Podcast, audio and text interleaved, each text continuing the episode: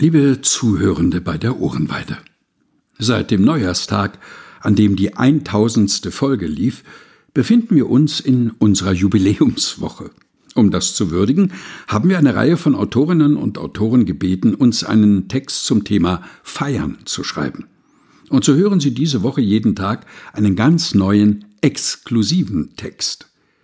Wir wünschen Ihnen viel Freude damit und natürlich überhaupt weiterhin mit der Ohrenweide – und uns wünschen wir, dass Sie auch in Zukunft dabei bleiben und vielleicht auch noch anderen Menschen von der Ohrenweide erzählen. Übrigens, sollte Ihnen ein Text einfallen, der vielleicht auch in die Ohrenweide passen würde und für den die Rechte vorliegen, nehmen Sie gerne Kontakt mit uns auf und schreiben Sie uns eine E-Mail. Die Adresse lautet info@evangelisch.de. Das gilt natürlich auch für Anregungen, Rückmeldungen, Kritik und natürlich besonders für Lob. Im Namen des ganzen Ohrenweide-Teams vielen herzlichen Dank fürs Zuhören. Peter Völker Augen- und Ohrenweide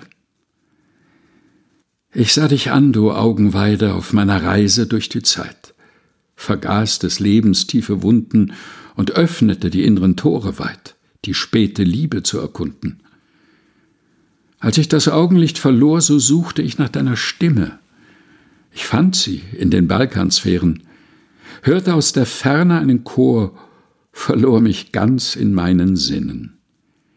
Bin nun bereit, mich hinzugeben. Erfühl versunken diesen Augenblick, den leisen Lauten der Natur ergeben.